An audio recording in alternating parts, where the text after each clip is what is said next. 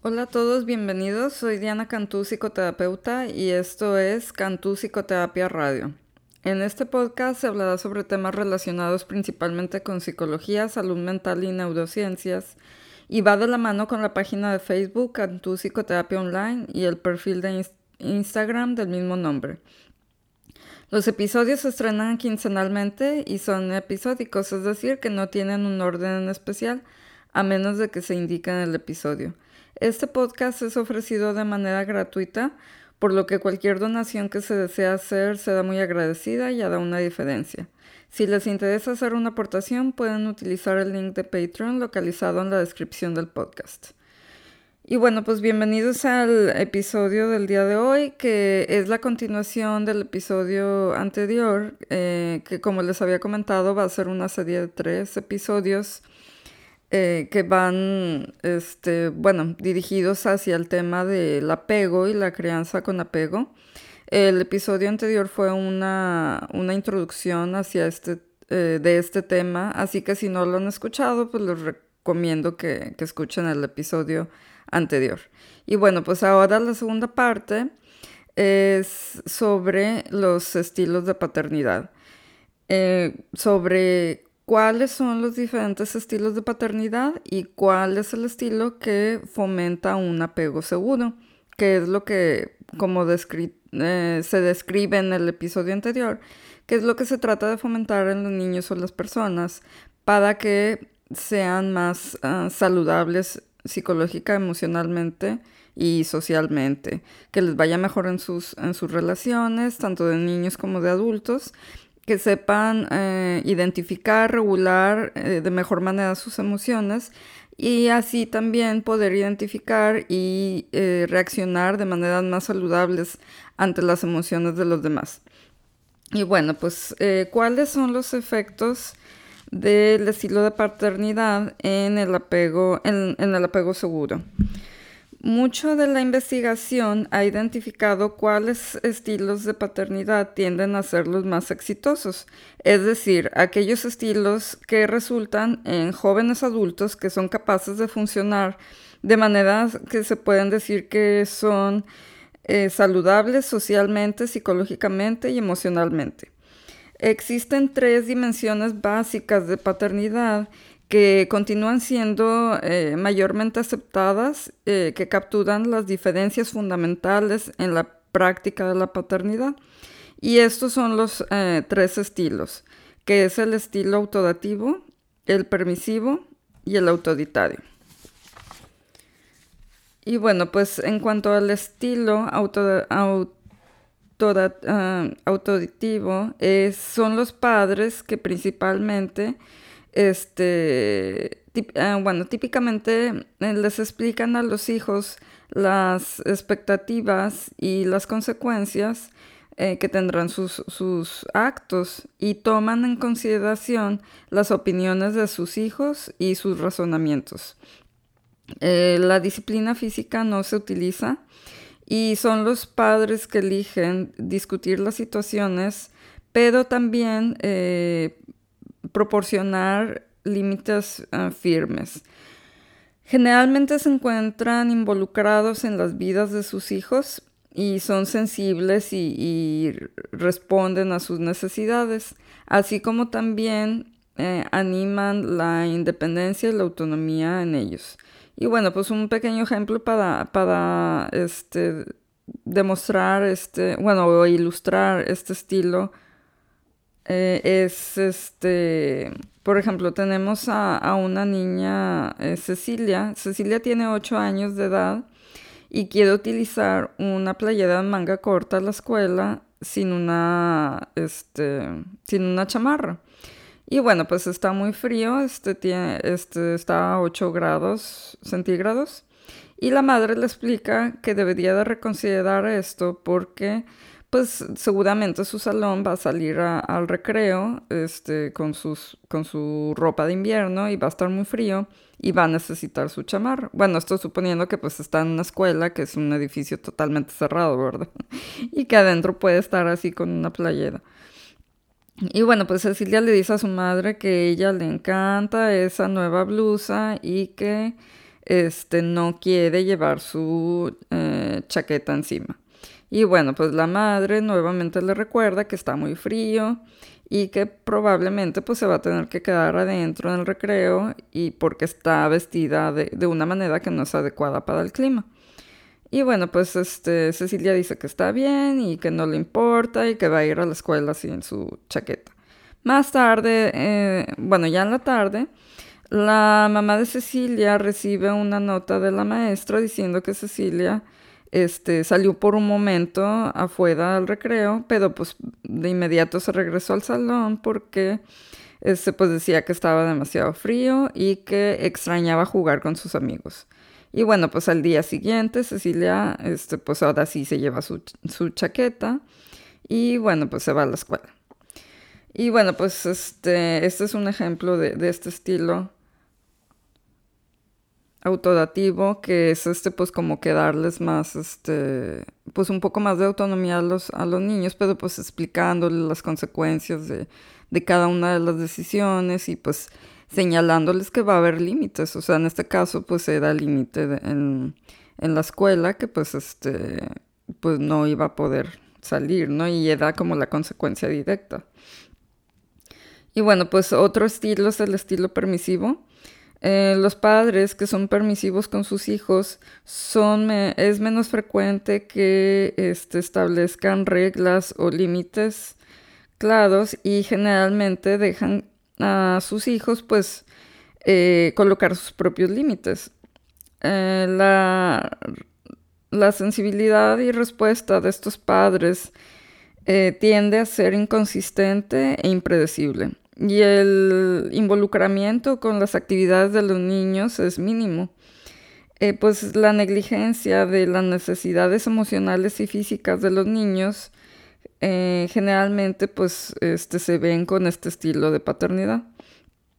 Eh, y pues un ejemplo para ilustrar esto es que tenemos el caso de, de Eduardo que tiene 10 años él tiene un hermanito de seis años y pues Eduardo generalmente eh, camina de la casa a la escuela todos los días y la mayoría de, sus, de, los días su mamá está ahí. Sin embargo, este, hay veces que ella no está. Y pues cuando este, la mamá sale, le deja a Eduardo una nota diciéndole que que limpia la casa y que haga su tarea y le dice que, pues que va a regresar pronto. Este, a la mamá de Eduardo, pues realmente no le, no le importa mucho si él ve televisión o come lo que sea, este, cuando le dé hambre, ¿no? No hay restricciones eh, después de que... Ah, eh, no hay restricciones más que regrese de la escuela a la casa.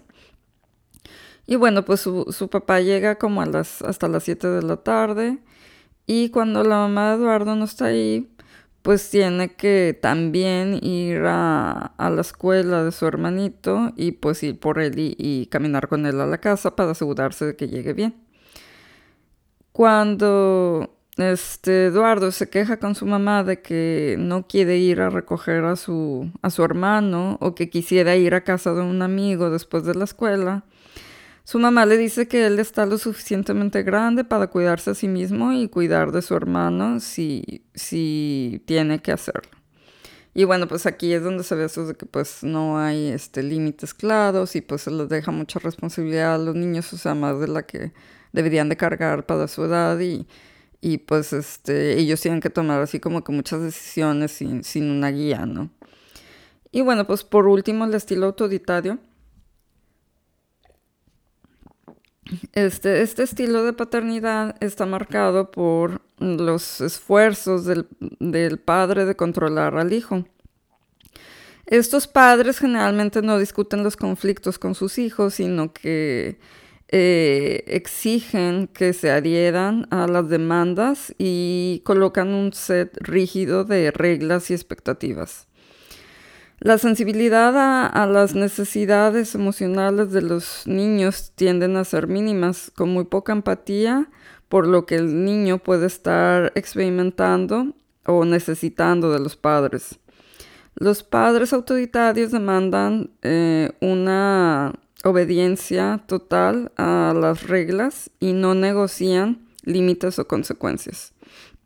Escuchar el punto de vista del niño o las ideas que tengas las ideas que tenga para el cambio no es aceptable para un padre que practica el estilo autoritario. Y bueno, pues aquí está un, ejemplo. Este, Lisa tiene 15 años. Ella le va bien en la escuela y ha este, logrado entrar en el equipo de atletismo después de mucho trabajo y práctica. Ella trae a la casa unas calificaciones que, bueno, pues muestran que tiene un 9 en una materia este, de la que ella está recibiendo tutoría. Y pues esta calificación ha subido de un 8 a un 9. Y las reglas de sus papás son que si ella obtiene este, cualquier calificación menos de, 95 al final del semestre no va a poder participar en ninguna actividad extracurricular. Cuando sus padres este, ven este 9 o 90, Lisa les explica que, este, pues, que, su, que su calificación ha mejorado y que este, va a ser un 10, un 100 al final del año. Pero este, pues los papás no toman en cuenta todo su, trabajo y su progreso y hacen que renuncie al equipo de atletismo y les dicen que, tienen que trabajar más y enfocarse en sus calificaciones. Y bueno, pues aquí se ve ese, estilo de, paternidad donde no, este, no hay cabida para la negociación y que no se escuchan las ideas o este, pues así como que las necesidades o, sentimientos de, los niños y pues que las reglas son así y no hay manera de que, de que se pueda hacer así como que una excepción o que se tomen en cuenta otros aspectos, este, como esto de que ella ya había subido la calificación y que se había estado esforzando y este, todo esto. Y bueno, pues este, ¿cuáles son los factores esenciales en la paternidad para eh, el apego seguro?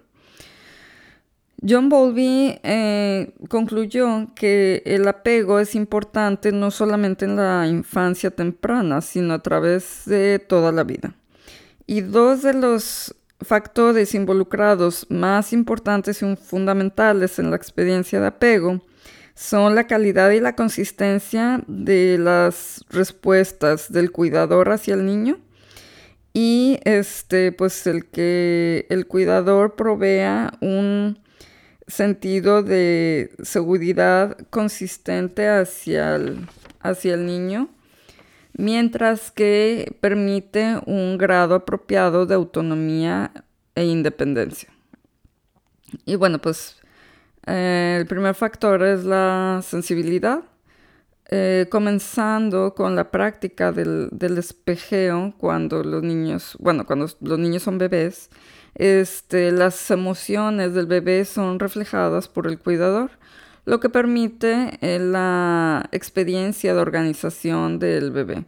Esta práctica es una de las primeras maneras en la que el cuidador responde efectivamente de manera sensible hacia el bebé. Eh, el bebé gradualmente se va sincronizando emocionalmente con el cuidador y conforme pasa el tiempo aprende a entender y regular sus propias emociones a través de este mecanismo temprano.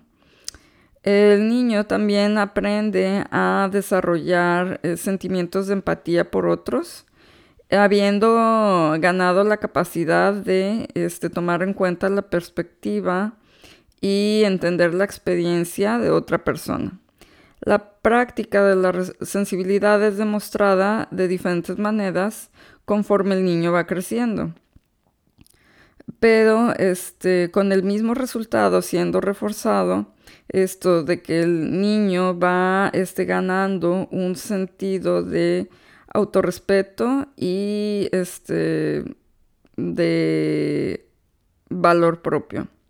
Por ejemplo, los padres de un niño de, escolar pueden responder al conflicto de su hijo con otro niño escuchando los sentimientos y las preocupaciones de su hijo y entonces este, validando esos sentimientos y ofreciendo consejo. Este tipo de, respuesta sensible refuerza la idea del, del niño de competencia social y el sentido de que sus sentimientos son importantes y significativos. Y bueno, pues el segundo factor es seguridad. Mm. Permitir que los niños este, experimenten independencia eh, junto con este un ofreciendo también este como este sentimiento de seguridad para apoyarlos aún en los meses tempranos sirve para construir un modelo de trabajo interno que, este, que va fomentando la confianza del niño en sus propias habilidades y este, va creciendo la capacidad para confiar en sus propias decisiones y aumentar su capacidad para resolver problemas. Esta práctica a veces es conocida como proporcionar una base segura. Este, Hammond y Carpenter definen esto, esto como el proceso en el que los padres facilitan o van moldeando el aprendizaje del niño, transformando las tareas que están más allá de las habilidades del niño en actividades que el niño puede entender y este, pues, manejar. El proporcionar base segura puede ser efectivo no solamente con el aprendizaje este, conductual, sino también con el, social con el desarrollo social y emocional. Por ejemplo, ayudar a un niño a entender que sus acciones han afectado los sentimientos de otra persona pueden facilitar el crecimiento social del niño, así como también el sentimiento de empatía por otros. Un punto importante para recordar cuando se este, habla sobre autonomía es que el cuidador o el padre debe de estar, este, debe de estar disponible para apoyar este, este proceso. Bueno, este, la guía del cuidador en, en ese camino este, que va este, a través de este sentimiento eh, que de confianza que va creciendo en el niño y su habilidad para resolver problemas por sí mismo. Y bueno, pues eh, ahorita eh, les voy a dar un ejemplo de cómo la respuesta sensible y la seguridad pueden ser instaladas en un apego seguro para un niño de tres años. Este, Luis regresa de del kinder y pues está comportando diferente a como siempre. Este que pues siempre es así como se ve como feliz y juguetón. Ahora no quiere hablar y de repente trata de patear al gato. Entonces el papá de, Luis, este, eh, digo, cuando el papá de Luis fue a recogerlo al, al kinder, recibió una nota de la maestra diciendo que había empujado a otro niño porque no quería compartir un camión de juguete. Y bueno, y bueno, pues este Luis fue, este, se le dio tiempo fuera y no se le permitió jugar con este juguete. Em, bueno, notando esto, el papá este, le pregunta que cómo le fue en el día. Y pues Luis no responde y sigue este, jugando con el gato, que pues el gato está así como que medio este, desconfiado, ¿no? Em, el papá de Luis se, sienta en el mismo cuarto que él, eh, observando cómo juega y haciendo este, comentarios eh, ocasionales acerca de cómo Luis está tratando bien al gato y este, hasta que Luis finalmente dice que se metió en problemas en la escuela. Eh, su papá le pregunta qué pasó y Luis describe una versión del incidente donde él detalla este, que pues en realmente pues no es algo que como que esté claro, ¿no? Pero indica eh, que pues hubo ahí un desacuerdo y que este, sobre quién jugaba con un camión de juguete. Y bueno, pues Luis se ve así como que muy este, frustrado y mientras empieza a contar su historia empieza a llorar. Su, su papá pues se lo sienta en su, en su regazo, lo abraza y le dice que pues realmente debió de haber sido muy frustrante, que él y su amigo no pudieran decidir quién iba a jugar con el camión. Y entonces Luis responde, sí, me hizo enojar. Y su papá le dice, pues me imagino que tu amigo también estaba enojado. A lo que Luis se sorprende este, por ese pensamiento y dice, sí, los dos estábamos enojados. Y bueno, pues aquí se observa que a la edad de, tres años, Luis, este, pues, eh, puede llegar a tener una percepción del incidente que se inclina más hacia un grado de, injusticia, de no haber, de que no se le haya permitido este, obtener lo que él quería. Y su padre pues va empujando este, este sentido de injusticia poco a poco, no solo por los comentarios este, en cuanto a los sentimientos, en cuanto a cuáles fueron los sentimientos de Luis, pero también de tratar de imaginar cómo el otro niño se debió de haber sentido. Y esto permite que Luis vaya procesando nueva información que confronta esta creencia ya existente de que él debió de haber obtenido lo que él quería. Su papá, este, no solo, bueno, más bien su papá no le dice que sus sentimientos este, están mal o que no son adecuados o que no debe de ser así o que su percepción de su experiencia es incorrecta, sino que tolera los sentimientos de este, inconformidad de Luis por un tiempo este, corto e inmediatamente empieza a tratar de, este, pues tratar de que se, este, digo, en lugar de, de, inmediatamente tratar de hacer que se sienta mejor, o sea, de tratar de, de, de permitir esta insatisfacción, este enojo, tristeza, etcétera, y ofrecer acompañamiento en lugar de que cuando los niños están frustrados, enojados y todo, inmediatamente queremos distraerlos con algo que les gusta o decirles, no, no llores, este, no debes de llorar, etc. No, sino tratar de tolerar y de, y de demostrar que estas emociones son permitidas, son toleradas y que se les va a acompañar en el proceso. Y bueno, pues este, esta interacción es parte del proceso de ir construyendo este, la confianza de Luis en manejar sus propias emociones. Eh, y pues este, en este punto, con ayuda de su padre, y reforzando sus sentimientos de empatía por la otra persona. El estilo de, de paternidad en sí mismo puede ser este, pues, significativamente afectado por la representación de apego del padre, o sea, es decir, el apego que el padre en su infancia desarrolló y que ahora tiene esta representación mental de, su figura de apego, va a traer como consecuencia el estilo de paternidad que emplee con sus hijos. Y bueno, pues los efectos de este, el estilo, perdón, de, del apego parental.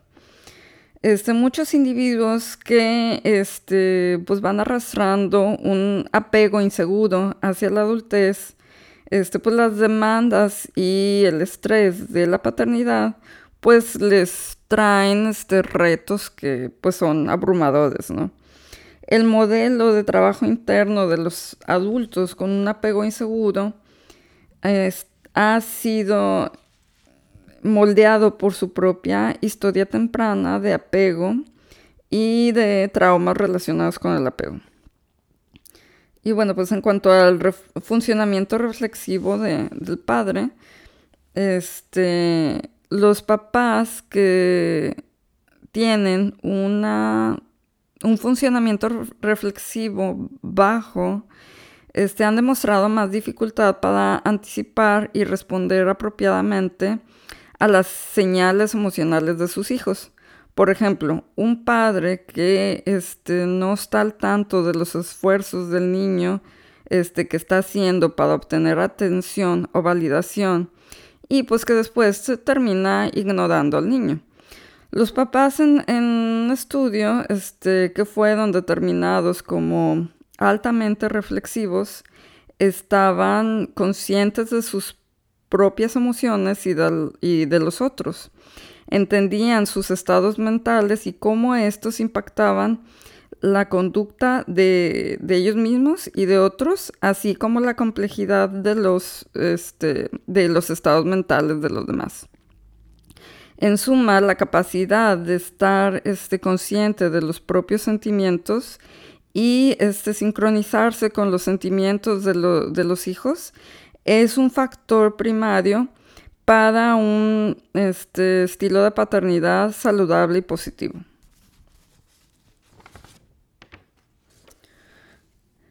Y bueno, pues este, en cuanto al grado de respuesta, ah, recordando que este, un estilo de paternidad sensible y responsivo es un factor primario en el desarrollo de el modelo de trabajo interno saludable y una capacidad este, reflexiva.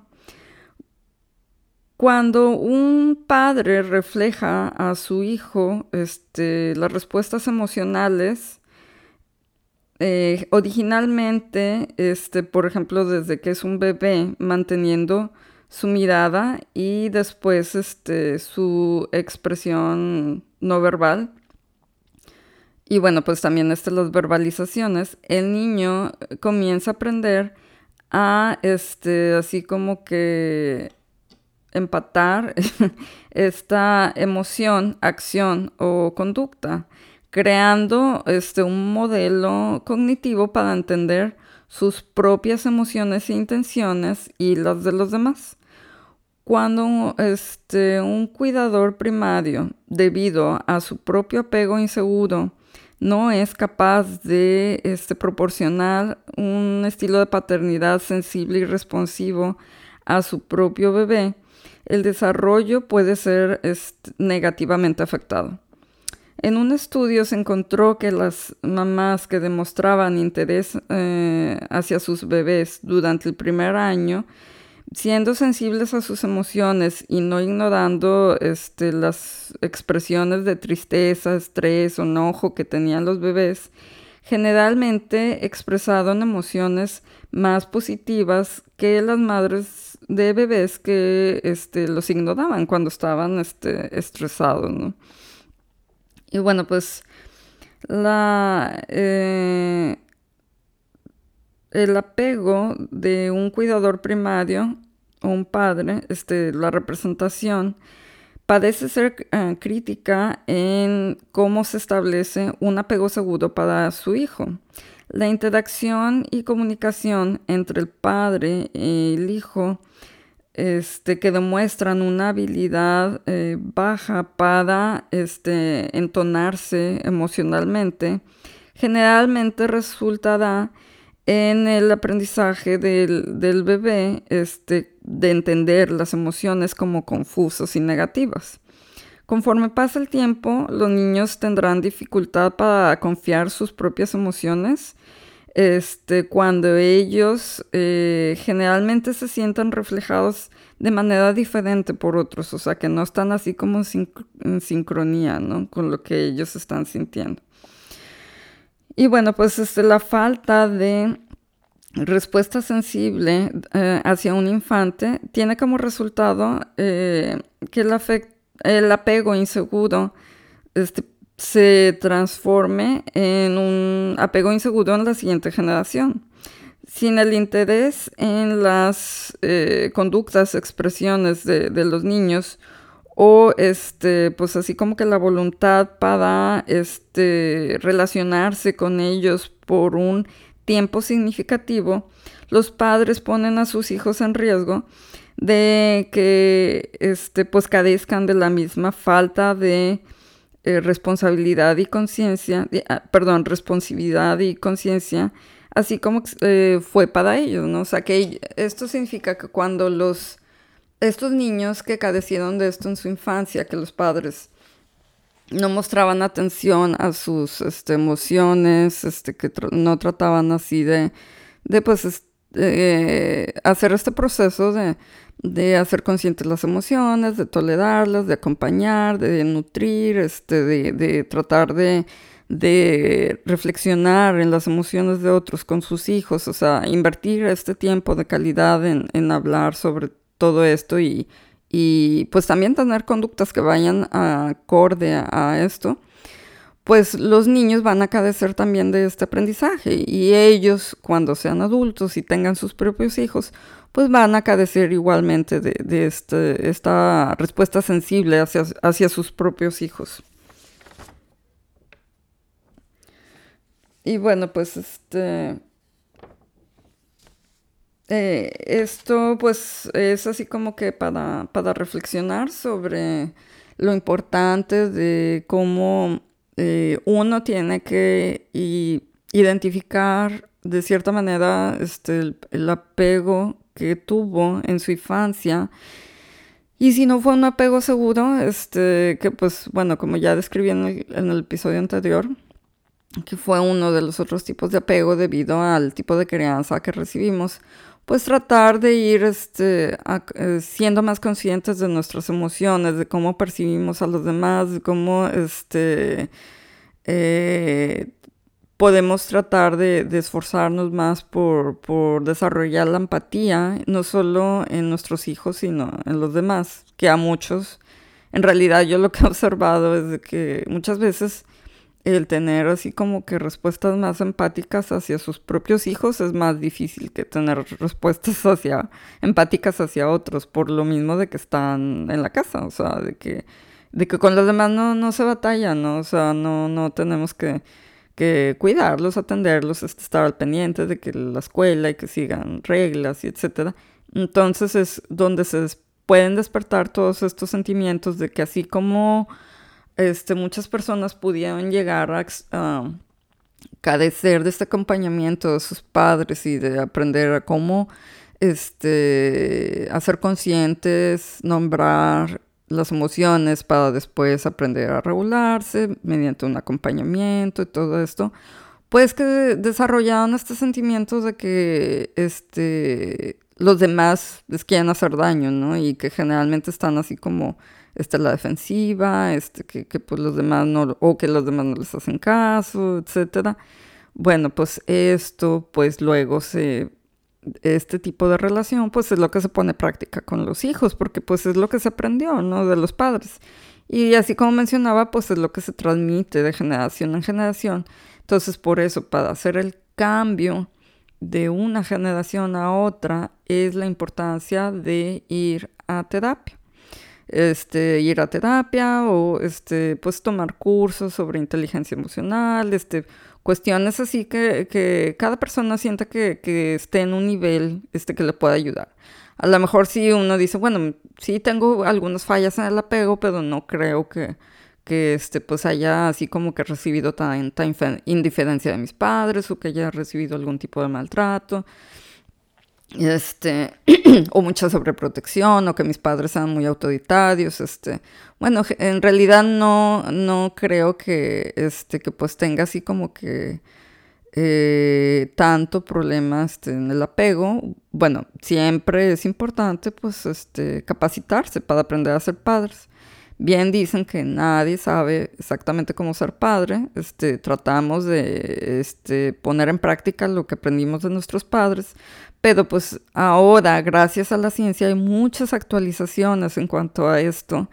Y pues este, yo pienso que debemos de, este, pues, tomar lo bueno, ¿no? O sea, tomar lo bueno de la ciencia y de todos los descubrimientos y de cómo se va avanzando en cuanto a esto de ser más sensibles y empáticos con los niños y considerar a los niños como personas eh, independientes y separadas de nosotras. No son nuestros clones, no son un reflejo de nosotros, son personas diferentes y por lo tanto, pues merecen ser tratados como tales, como una entidad separada, ¿no? Entonces, bueno, pues este, les dejo todo esto para reflexionar. De nueva cuenta, ya saben, cualquier Pregunta, duda, comentario, este, son bienvenidos a mi mail dianacantúa.com.